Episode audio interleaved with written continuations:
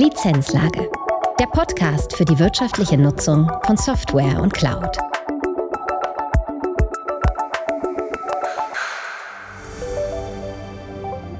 Herzlich willkommen zu einer neuen Folge der Lizenzlage.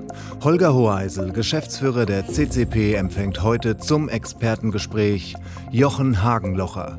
Jochen war lange Jahre gesamtverantwortlich für das Lizenzmanagement in einem Fortune 50 Konzern. Wie er diese Herausforderung bewältigt hat, welche Erfolge erzielt wurden und welche Ratschläge er für andere Lizenzmanager hat, das erfahren wir in dieser Folge. Viel Spaß! Herzlich willkommen zu einer neuen Folge der Lizenzlage. Heute freue ich mich, mit ein Gespräch mit Jochen Hagenlocher zu führen. Jochen Hagenlocher hat in Mannheim studiert und danach hat sie ihn in die Schweiz verschlagen.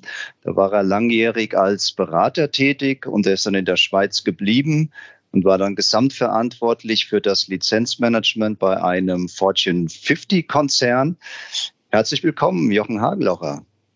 Recht herzlichen Dank, ähm, Holger. Vielen Dank. Jung, ich freue mich sehr auf unser Gespräch, weil du wirklich langjährige Erfahrung hast und auch äh, ja in der Branche ähm, sehr bekannt bist.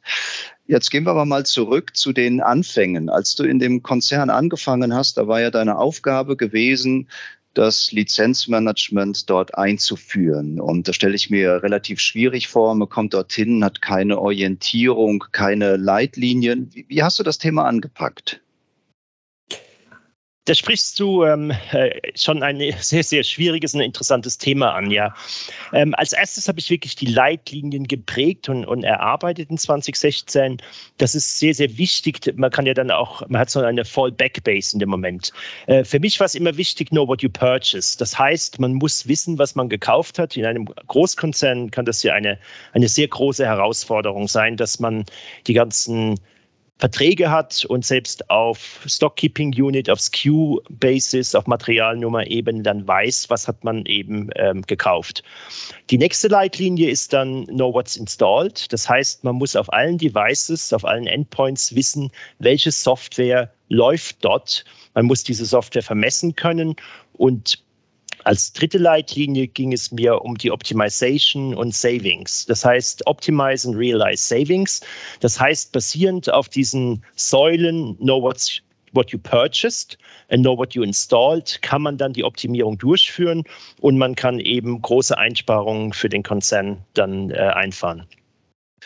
Jetzt ist ja gerade die, die Erfassung der Käufe immer eine sehr aufwendige Sache. Ähm, zum einen liegt das an der Datenqualität, die man hat, zum anderen auch an der großen Vielfalt der Software, die eingekauft hat. In so einem Konzern, das kann man ja eigentlich kaum unter Kontrolle halten.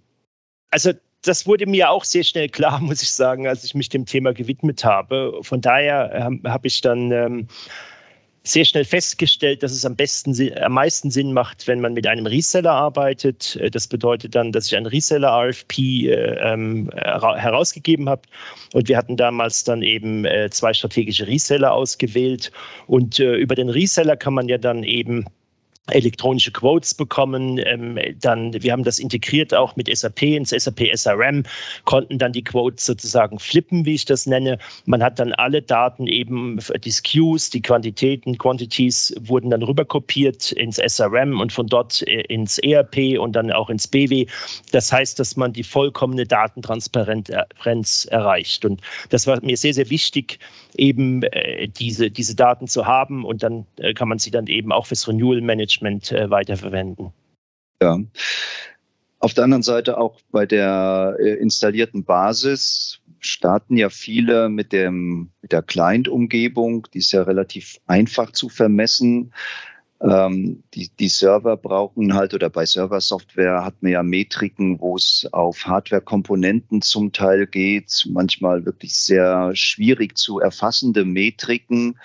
Ähm, bist du da auch den klassischen Weg gegangen? Erstmal die, die Clients erfassen mit einem Inventarisierungsscanner und dann irgendwann später die komplexe Serverwelt oder hattest du dort ein anderes Vorgehen? Also mein, mein Vorgehen war hier Follow the Money und äh, mir ging es eigentlich darum, praktisch die großen äh, Kostenblöcke abzudecken. Und ähm, zum damaligen Zeitpunkt, wie eigentlich heute auch noch, ähm, ist das meiste Geld doch im Datacenter verbaut. Ja.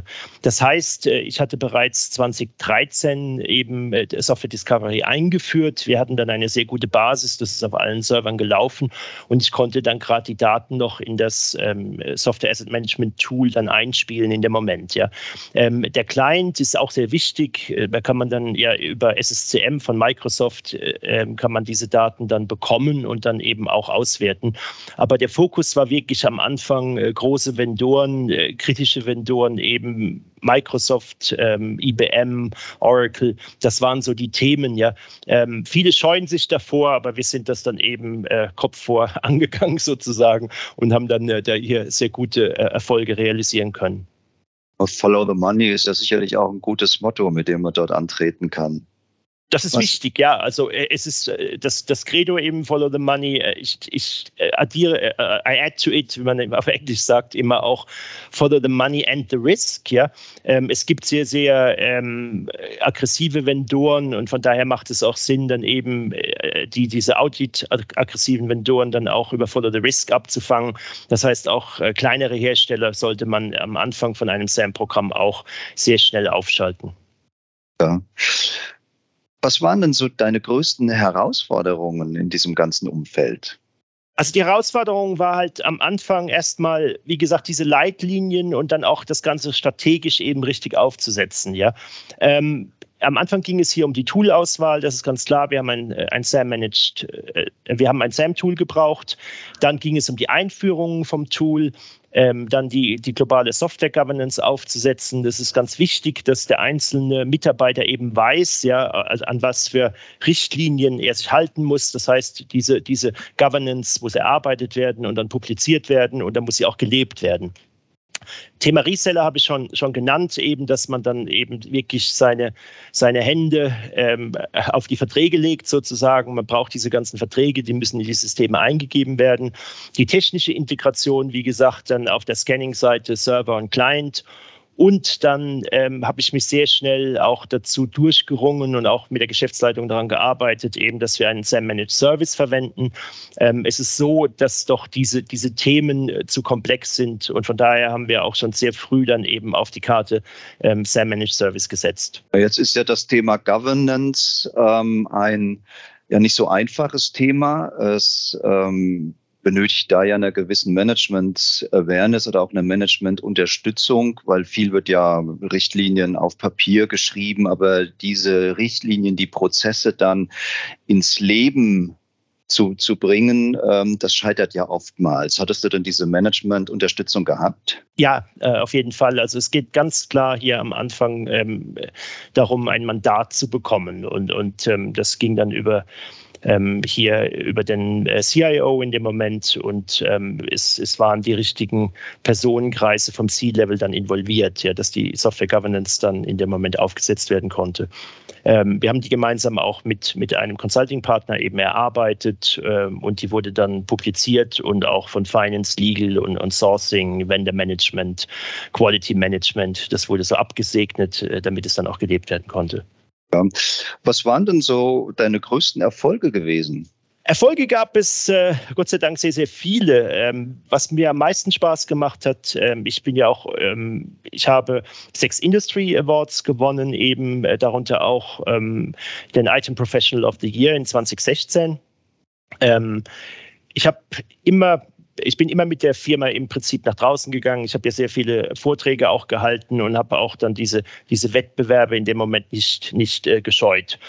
Intern äh, ging es ganz klar, die Erfolge waren hier ähm, Einsparungen, die gemeinsam eben mit dem Einkauf erzielt worden sind. Ähm, da wurden etliche Millionen eben eingespart, beziehungsweise auch äh, Cost Avoidance hier realisiert. Äh, das ist eine eine große Herausforderung und es ist auch sehr schön, wenn man dann eben hinterher sieht nach einer Verhandlung, dass man ähm, diese, diese Savings dann, dann realisiert hat.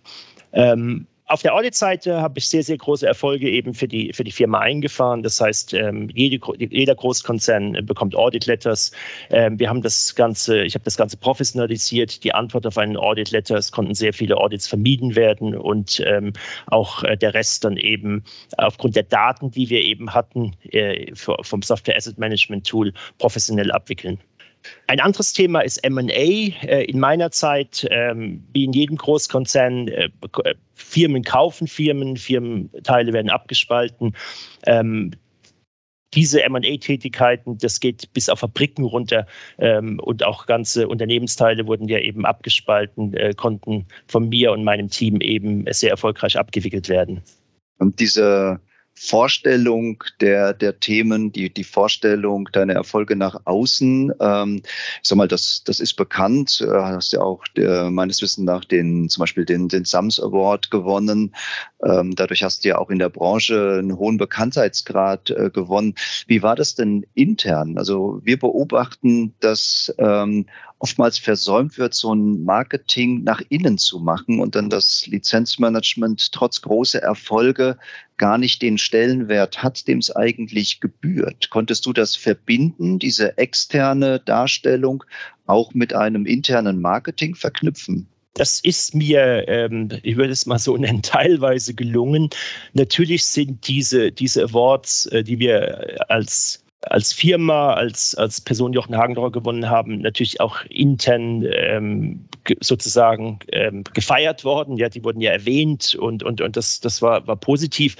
Auf der anderen Seite ist es schon so, ähm, es gibt ja viele, viele Einsparungen, die man macht, viele Optimierungen, viele Audits, die man eben abweist. Ja, oftmals ist man so stark im Tagesgeschäft, dass man das, das Self-Marketing, das Marketing der Abteilung, äh, dass das etwas ins Hintertreffen dann gerät, oder? Also er kann ja auch nur den, den Hörern sagen, die jetzt, äh, die dann diesen ähm, Podcast eben, eben sich anhören, ist es ganz, ganz wichtig, ja, ähm, sich hier immer wieder äh, zu präsentieren, auch in Townhalls mitzumachen, äh, damit dann äh, das oftmals hinter den Kulissen schaffen des, der, der SAM-Abteilung, dass das nicht äh, vergessen wird. Ja, weil es vielleicht so ein bisschen auch wie bei der, bei der Gesamt-IT, es wird nicht wahrgenommen, außer es geht irgendwann was schief. Ja. Dann ist das Geschrei groß. nicht geschimpft ist Lob genug, ja. Ja, am Ende des Tages sieht man es ja in den Budgets, oder wenn man, wenn man gewisse Hersteller dann eben die Kosten runterfahren kann in dem Moment äh, oder wenn man die Kurve flach halten kann vom, vom Wachstum her, ja, äh, dann, dann, dann wird das visible eben im Konzern. Das ist, ähm, aber auf der anderen Seite klar, man, man muss immer wieder auch ähm, auf Jammer dann, äh, dann äh, sich wieder wieder im Endeffekt äh, ähm, promoten, self-promoten in dem Sinne, ja, zeigen, was die Abteilung geleistet hat, was der SAM Managed Service Partner geleistet hat. Ähm, das ist ähm, im Sinne dann eben von der eigenen Abteilung. Ja. Wenn man jetzt lange in so einem Konzern arbeitet, lange in so, einem, in so einer Position arbeitet, kann ich mir vorstellen, dann neigt man ja irgendwann wie jeder zu einer gewissen Betriebsblindheit und erkennt vielleicht Dinge gar nicht mehr. Wie, wie bist du damit umgegangen? Ähm, hast du dir Impulse von außen geholt, um, um up-to-date zu sein? Oder wie kommt man aus diesem internen Trott dann auch ein Stück weit wieder raus? Also ich sage immer so, Sam is my passion. Das ist wirklich meine Passion und ich bin ständig im Austausch eben mit, mit Peers in der Industrie, mit Consulting-Partnern. Ich, ich habe mein, mein Ohr am Markt und ähm, man sieht ja dann eben auch die Trends frühzeitig und man versucht sie dann eben auch, äh, die Weichen äh, frühzeitig zu stellen für das eigene Unternehmen. Wenn ich zum Beispiel mal hier das, das Thema SaaS nehme, ähm, ich habe sehr, sehr früh in 2018 ähm, habe ich festgestellt, dass ja die, die Salesforce-Ausgaben hier ähm, ständig am Wachsen sind. Äh, ich habe mich dann dem Thema angenommen und wir haben gemeinsam mit der USU dann ein, ein Tool entwickelt, ähm, um hier eben die Optimierung der SaaS-User ähm, voranzutreiben.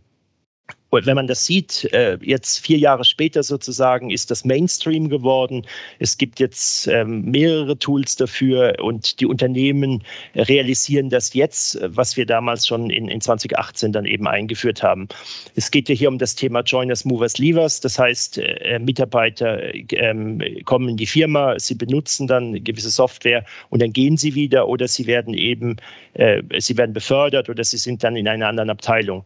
Von daher ist es einfach wichtig, wichtig, dass man hier das abbildet dann eben im System und dass man dann diese, diese User-Accounts deaktiviert. Und ähm, ja, wie gesagt, das ist Mainstream und so, so ist es eigentlich auch, wie ich dann ähm, immer gearbeitet habe. Ich habe geschaut, was macht Sinn äh, und das dann eben versucht, ähm, für das Unternehmen dann ähm, zu bewerten und umzusetzen. Ist es denn gelungen oder vielleicht anders gefragt, wie ist es denn gelungen, diese Mechaniken, die äh, jetzt bei Salesforce eingeführt wurden, dann auch für andere SaaS-Anwendungen ähm, einzuführen, weil das ist ja im Moment ein großes Problem. Es werden ja immer mehr SaaS-Lösungen, immer mehr Cloud-Lösungen äh, genutzt und gerade dieses äh, die Dynamik bei den Usern wird ja oftmals nicht nachvollzogen, sodass die Unternehmen viel zu viel Geld eigentlich für die Anwendungen bezahlen oder andersrum gar nicht wissen, haben wir denn überhaupt Nutzen, wird diese Anwendung denn überhaupt von den Usern äh, genutzt? Könntest du, konntest du denn dort aus den Salesforce-Erfahrungen dann auch Nutzen für dieses, ich sag mal, umfassendere Thema äh, ziehen, was wir gerade im Moment haben? Absolut, ja. Also ähm, einerseits natürlich hat meine Software Governance geholfen. Die Software Governance hat dann eben äh, zur Folge gehabt, dass ein, ein Mitarbeiter nicht einfach äh, seine Kredit, Kreditkarte nehmen kann und, und, Software kaufen. Oder ähm, das war von vorne weg unterbunden.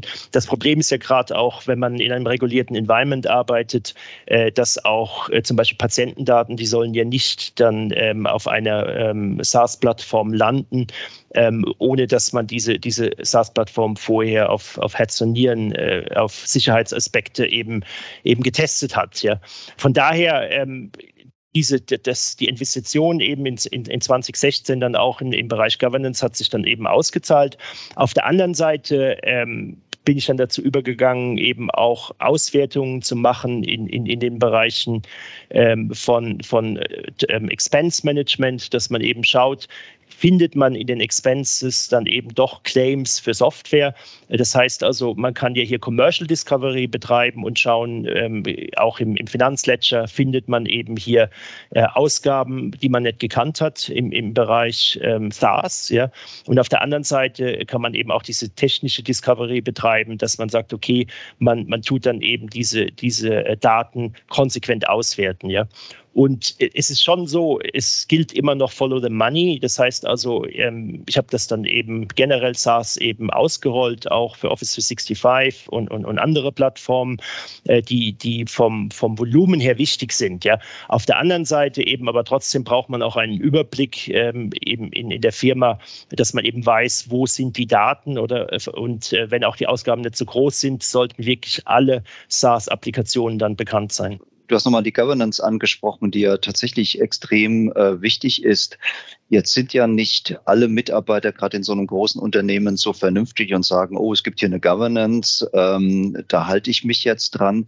Wie seid ihr denn umgegangen, wenn es Verstöße gegen die Governance gab? Wenn jetzt doch jemand seine Kreditkarte genommen hat und, äh, und, und dort äh, irgendwelche Anwendungen bezahlt hat oder anders verstoßen hat. Wart ihr da so richtig rigoros oder, weil das ist ja viel immer in den Diskussionen der in den, in den Unternehmen, in den einzelnen Projekten, wie weit können wir denn gehen, um so eine Governance durchzusetzen? Also ich würde sagen Konsequenz, äh, also nicht rigoros, sondern konsequent, dass einfach dann in dem Moment der Mitarbeiter darauf hingewiesen worden ist. Oder ähm, dass ähm, wir haben auch immer wieder im Intranet dann auch diese diese Policy bekannt gegeben und, und darauf Wert gelegt. Ja. Ähm, ich meine, das ist so ein, ein zweischneidiges Schwert. Einerseits als, als Firma will man ja ähm, agile sein, man will ja auch Innovation zulassen. Ähm, von daher sollte man diese Dinge nicht voll abdrehen, ja, dass, dass man im Endeffekt äh, sehr, sehr schwierige Verfahren macht, um, um an Software zu kommen. Ja. Auf der anderen Seite, wie gesagt, geht es ja hier um, um die Sicherheit, um Unternehmensdaten. Von daher muss man auch wissen, eben, was, was im Einsatz ist, ja. Und ähm, die, die einzelnen Mitarbeiter wurden dann eben angesprochen, ja, und äh, da wurde der Dialog gesucht hier ähm, und darauf hingewiesen.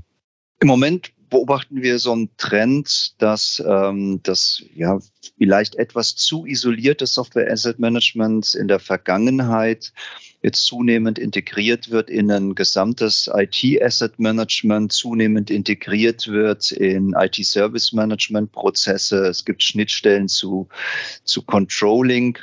Wie, wie würdest du das bewerten jetzt? Hattet ihr das schon äh, gemacht? Ähm, ist das jetzt auch ein Trend, äh, der, der bei euch im Konzern umgesetzt wird? Also es ist so, dass ich schon sehr, sehr früh immer den Dialog gesucht habe zu den Kollegen, ja, ähm, im, im Bereich Einkauf hier, das ist ganz klar. Ähm, wir brauchen die, die Verträge des Einkaufs und der Einkauf braucht in dem Moment die Nutzungsdaten, ja, dass äh, bei den Verhandlungen beim Renewal in, in dem Moment die Verträge angepasst werden können. Das nächste dann ist in, in diesem Bereich IT-Infrastruktur. Ähm, das ist ganz, ganz wichtig, den Dialog zu haben, dass dann die Infrastrukturkollegen dann auch die Scanner ausrollen. Ähm, wir brauchen eine saubere CMDB, ja, und ähm, auf der anderen Seite, was wir der, den, den Infrastrukturkollegen geben können, sind dann einfach diese, diese Optimierungshinweise, ja, dass eben in dem Moment Cluster angepasst werden müssen, um, um die Kosten dann für für Software wie zum Beispiel Oracle oder Microsoft, um die, um die ähm, äh, gering zu halten. Ja. Ähm, das, das ist äh, sehr, sehr wichtig. Ähm, auf der Finanzseite ist der Austausch ganz klar mit der Finanzabteilung wegen Softwarebudgets. Ja, das ist sehr ähm, man muss wissen eben, was kommt, was kommt dann eben im nächsten Jahr auf einen zu. Ähm, es ist ja eine sehr, sehr große Schnelllebigkeit auch von Software-Tools dann da. Äh, Dinge, die heute relevant sind, sind dann in ein, zwei Jahren gar nicht mehr so relevant. Oder das ist ja auch immer ein, ein Kommen und Gehen. Äh, von daher habe ich auch immer den, den Austausch hier mit, mit der ähm, Finanzabteilung dann, dann gesucht. Ja. Es ist immer ein Geben und Nehmen, oder? Man, man, äh, man gibt Daten, man bekommt Daten und, und man ist einfach hier auf diesen, diesen Dialog angewiesen. Ja. Ähm, Im Endeffekt sieht man das ja heute auch in dem Bereich FinOps, oder der, der immer ähm, jetzt über die, über die Hyperscaler, über die Cloud, dann äh, wird das ja hervorgehoben, oder? Und äh, da müssen ja die einzelnen Stakeholder, die einzelnen Abteilungen müssen ja dann zusammenkommen, ja, um hier den, den größten Nutzen äh, für, für den Konzern, für die, für die Firma zu bekommen. Das heißt, du hast dann deine Rolle immer sehr kommunikativ interpretiert, sehr viel Gespräche führen, die Leute mitnehmen, äh, damit das äh, gesamte Lizenzmanagement dann funktioniert. Absolut, ja. Das ist, das ist der Fall. Jetzt haben wir vorhin schon mal ganz kurz über die äh, SaaS-Anwendungen gesprochen, Cloud-Anwendungen, äh, Hyperscaler. Wie bewertest du denn die Aussage verschiedener Unternehmen, die sagen, ja, das, das Thema Compliance rückt eigentlich zunehmend in den Hintergrund, das Thema Kosten rückt viel stärker in den, in den Vordergrund. Also am Anfang hat das ja auch beschrieben, follow the money, ähm, guck aber auch dort, wo die Risiken sind. Im Moment ähm, haben wir so den Eindruck, dass die Risiken schwächer bewertet werden und die Kosten viel stärker in den Vordergrund rücken. Teilst du das? Also ich teile das äh, nicht. Ich, ich bin immer schon ein Verfechter von, von der kosteneffizienten Compliance. Ja? Das heißt also, compliant kann ja jeder sein, wenn er genug Geld drauf wirft, sozusagen auf ein Problem. Ja? Aber es geht ja um die Kosteneffizienz, dass man hier dann eben auch die Systeme sozusagen sauber hält, dass die Cluster groß, groß genug sind, aber nur so groß, wie sie sein müssen, dass dann eben auch über Joiners, Movers, Levers dann auch die, die Mitarbeiter dann, die, die Konten der Mitarbeiter dann auch stillgelegt werden, ja, die das nicht mehr verwenden. Von daher hat sich eigentlich nichts geändert und äh, im, im, Bereich Compliance, man kann ja auch bei SaaS äh, immer noch incompliant sein. Ja? Ähm, wenn, wenn äh, man SAP nimmt, auf der SAP-Seite ist eine Übernutzung möglich. Das heißt also, man hat von mir aus 1000 Lizenzen, aber es sind dann ähm, 1500 äh, Mitarbeiter dann in dem System drin und dann ist man incompliant und man oftmals weiß man es dann gar nicht. Ja. Auf der anderen Seite gibt es dann äh, Hersteller wie, wie Salesforce, der, der letzte dann eben, der keine Lizenz hat, der kommt dann nicht mehr rein, ja, da ist die Tür dann zu. Auf der anderen Seite kann man dann aber trotzdem incompliant sein. Es gibt äh, sogenannte Geo-Restrictions ähm, für gewisse äh, ähm, Bereiche auf der Welt praktisch. Äh, das sind dann so Tiers angegeben. Und wenn jetzt ein, ein Mitarbeiter aus dem Tier 2 dann im Endeffekt dann äh, ein, ein System verwendet äh, ähm, von, von Tier 1, ja, dann kann es da Probleme geben, äh, dass die Auflagen dann eben in dem Moment nicht, ähm, nicht erfolgt. Ja. Man kann auch incompliant sein, was die Anzahl der Felder anbelangt ähm, oder auch die, dass die Restricted Use License nicht richtig äh, eingesetzt wird. Ja. Das heißt also, man muss auf die Kosten achten, aber man muss immer noch auf diese, diese Compliance achten, Ähm, ich habe schon immer dieses, diese SaaS-Systeme eigentlich so äh, genannt. Es, sind, es ist eigentlich ein Daueraudit. Ja. Der Hersteller weiß ganz genau, was läuft. Ja. Und die, die SAM-Abteilungen wissen es oftmals nicht. Das ist ja das Problem. Ähm, man hat nur die Daten von, von diesen SaaS-Systemen, wenn man dann eben über, über die Schnittstelle, dann über einen Connector die Daten abholt und dann in das SAM-Tool einspielen lässt. Ja. Also ich kann nur alle, alle ähm, Zuhörer von, von diesem Podcast eben äh, ja, ihnen ans Herz legen, dass man diese, diese Schnittstellen eben dann macht, dass man die Daten hat und dass man dann einfach auch so viel weiß wie, wie der Hersteller selbst. Ja.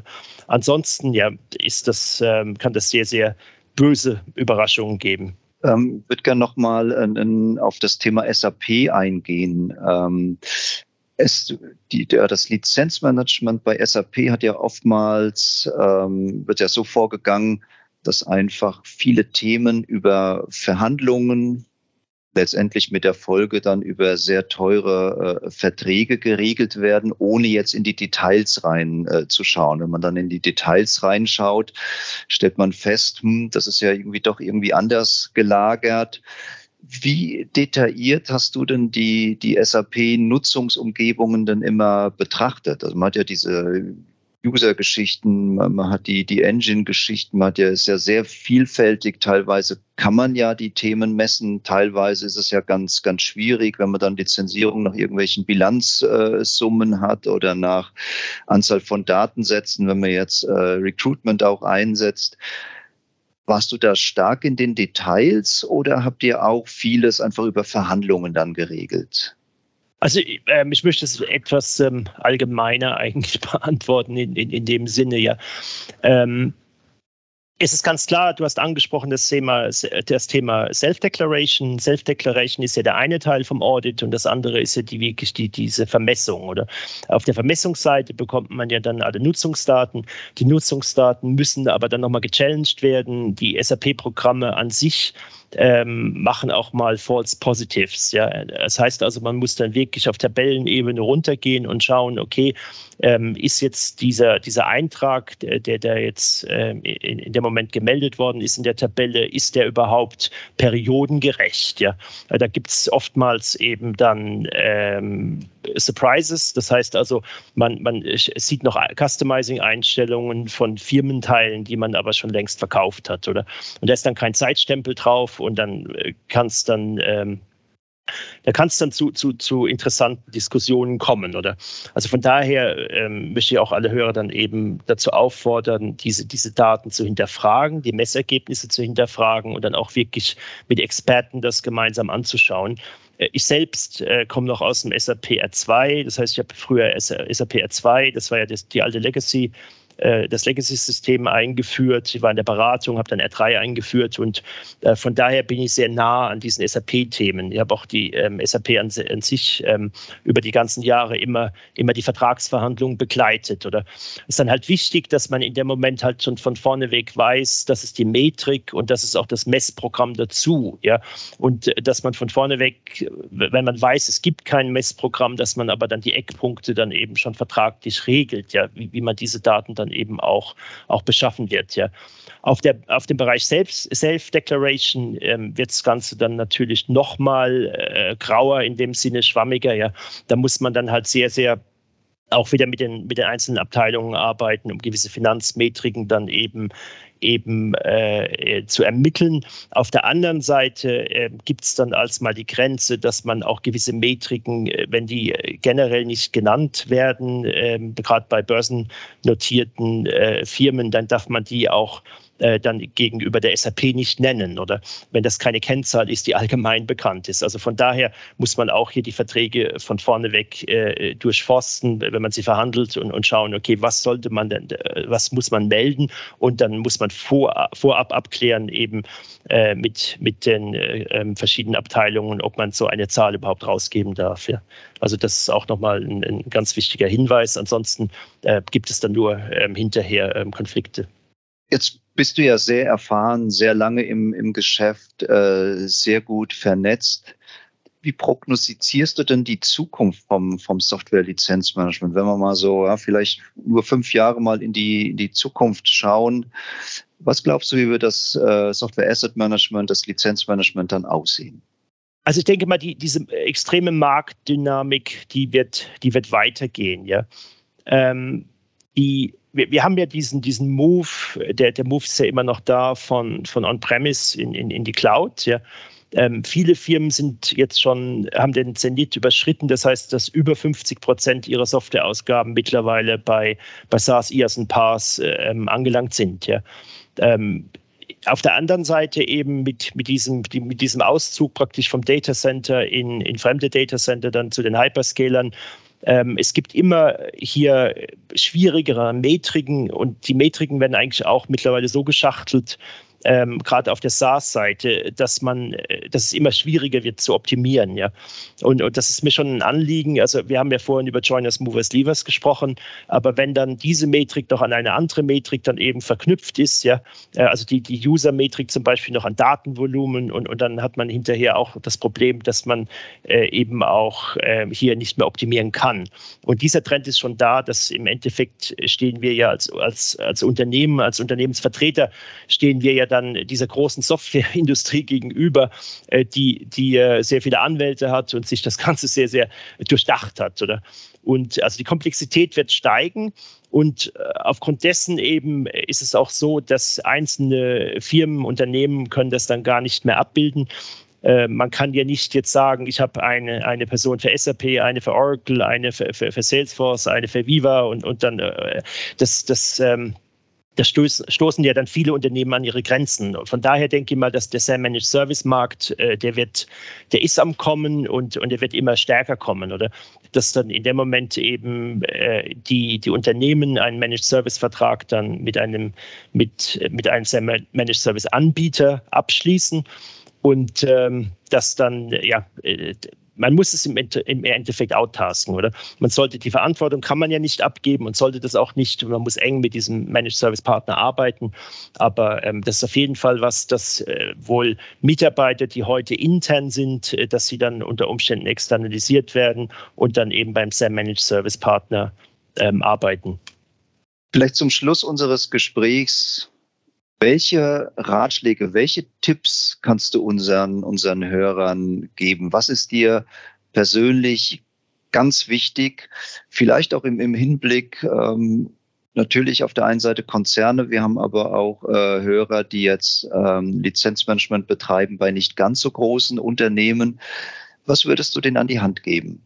Ähm, absolut, ja. Also ich wollte auch nicht meine Aussagen nur, nur auf Großkonzerne in dem Moment beschränken. Jede, jede Firma ähm, jeder Größe hat ja, hat ja das, ähm, dasselbe Problem oder ähm, die, die Softwareausgaben ähm, machen häufig äh, über 30 Prozent in, in, in, Firmen aus von den, äh, von den gesamten IT-Ausgaben. Ja?